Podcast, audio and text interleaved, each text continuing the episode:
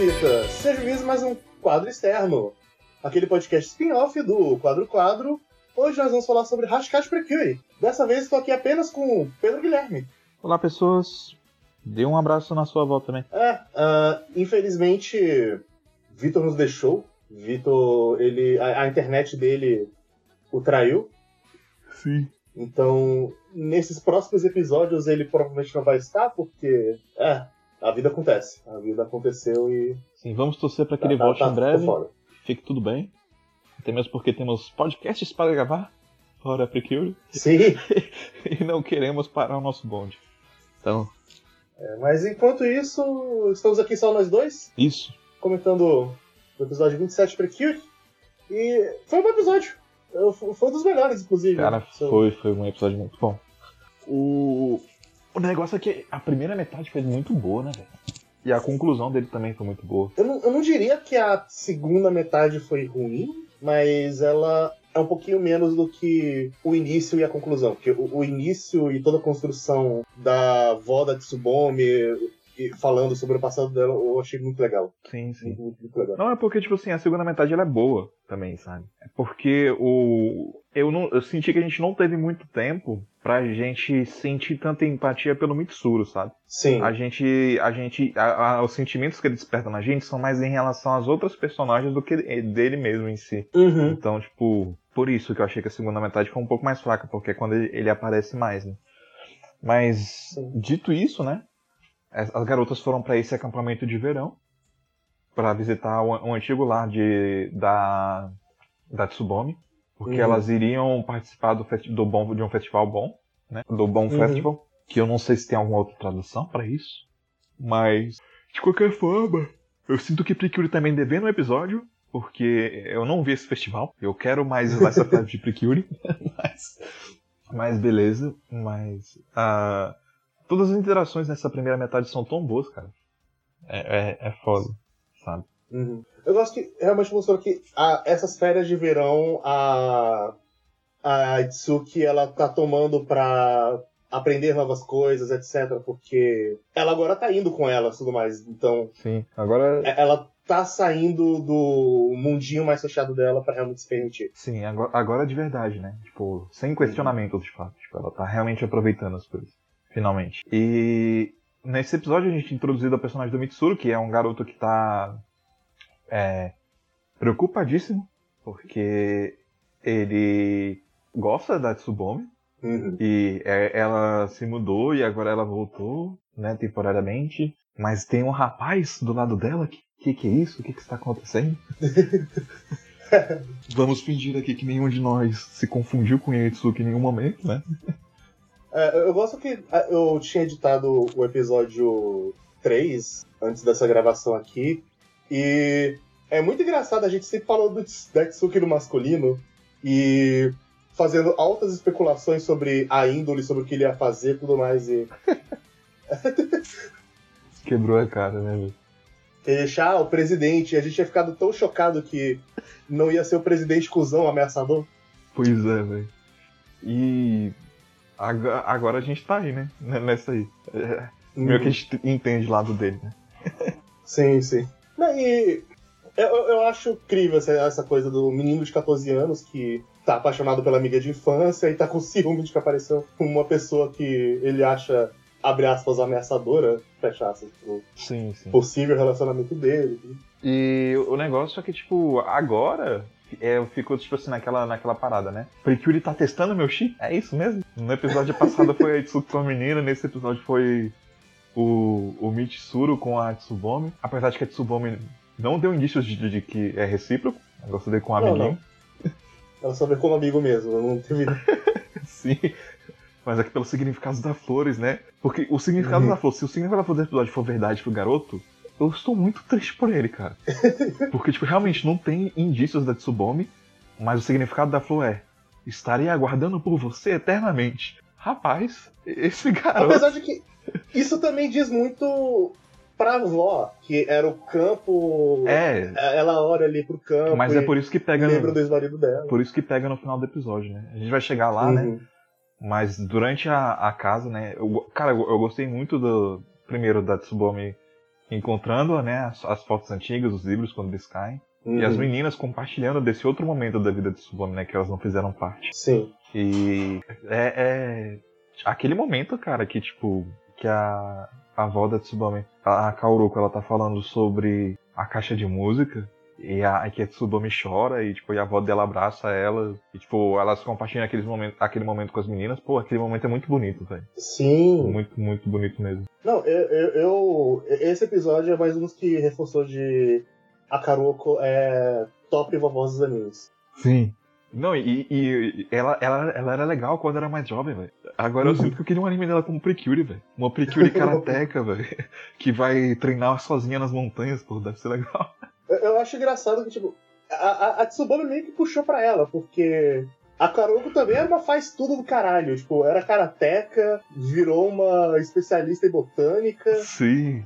Uma pessoa cheia de talentos, né, cara? E, tipo, com muita sensibilidade, maturidade, né, e disciplina. Uhum. Então, realmente dá pra ver de onde ela puxa essas coisas. Mas acho que o, o ponto central do episódio, né, que é o que a gente tava adiando pra falar aqui, é que ele fala muito sobre a relação da, da avó, da Tsubome, com o avô dela, né? Que, curiosamente, é igualzinho o cara que aparece salvando ela de vez em quando.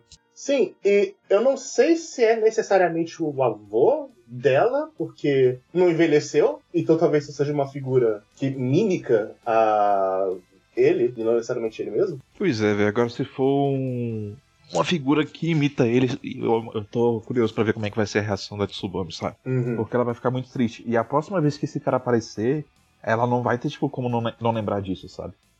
Sim. Então vai, vai ser realmente um momento, tipo, que pra ela vai ser, vai ser um choque, assim, eu acho. Então, curioso. assim, eu não sei se é, é ah, caralho, meu avô tá vivo, ou se é, tipo, alguma coisa que tá imitando. Assim, extrapolando, talvez seja o Kupi, a fada, que ele talvez tenha uma habilidade de. Pô, seria interessante. Seria interessante. E, e faria sentido, né? Também como Uhum. um reflexo da proteção do, do, do avô e do carinho que ele tinha por. que ele teria, né, pela Tsubame, né? Porque ele, infelizmente nunca chegou a conhecer ela, né? Sim. Não, e também eu bate um pouquinho essa extrapolação minha porque ela comenta de que eu não consigo pensar nele envelhecendo, porque a última memória que eu tive dele era ele ainda jovem. Sim. Quando a Kaoruko fala isso, cara, tipo, é, é bem forte. Mas é, é desse jeito, né? Quando a gente perde as pessoas, elas ficam na, na nossa memória como elas eram, né? A gente Uhum. não consegue imaginar. Eu fico pensando nisso porque, tipo assim, se eu chegar a viver mais que meu pai viveu, por exemplo, sabe? Tipo, Aham. vai ser esquisito, porque eu realmente vou lembrar dele como uma pessoa mais nova eu. Sim, sim. Mas é, é, é curioso essas coisas. Dito isso, eu gosto muito de como é trabalhado o fascínio da Kauruko pelo, pelo avô, né? Eu esqueci o nome agora, perdão. E a cena dos dois, tipo, na, na montanha, com ele tocando violão e chamando ela, é bem bonitinha, sabe? Ela tem um clima, Uhum. tipo, muito único, assim, que, tipo, a estética realmente do, do anime até mudou pra transpor, né, o sentimento dessa cena. Tipo, realmente foi, foi algo bem diferente, assim. E me trouxe à tona uma vibe de alguns outros Slice of Life que eu já, que eu já assisti na minha vida, sabe? Uhum. Pelo menos deu, deu, assim, um, um sentimento de Yokohama Kaidashi Kiko, por exemplo. E foi- eu achei aquela cena, tipo, um, um momento muito precioso, assim, sabe? Perdido no tempo. Então, realmente, Sim. eu gostei de ter, ter visto ele. E, e, cara, tipo, realmente tocou forte no final do episódio quando o, e- e- o avô, né, tinha feito aquela promessa com a avó que, tipo, beleza, eu vou, vou fazer um, uma plantação? É isso que a gente fala? Não, um, cam- um campo de lavanda pra você. É, ele vai fazer um campo de lavanda. Ele, ele falou que ele, ele já estava trabalhando nisso, de fazer o campo de lavanda, tava lá. Só que ele tava aguardando pra quando tiver pronto mostrar pra ela. E tocar o, vi o violino cello pra ela mais uma vez. Uhum. Mas ele faleceu an- antes disso, né? Infelizmente, ele, ele completou o trabalho dele de fazer, só que ele não conseguiu apresentar. Sim. Mas por isso que vem o toque genial no final do episódio, cara. Que é que eles encontram a lavanda, eles resolvem a situação toda com o Cobraja, que, tipo, pela primeira vez eu não tô nem aí pra falar de monstro da semana, porque, tipo, não importa, tá ligado?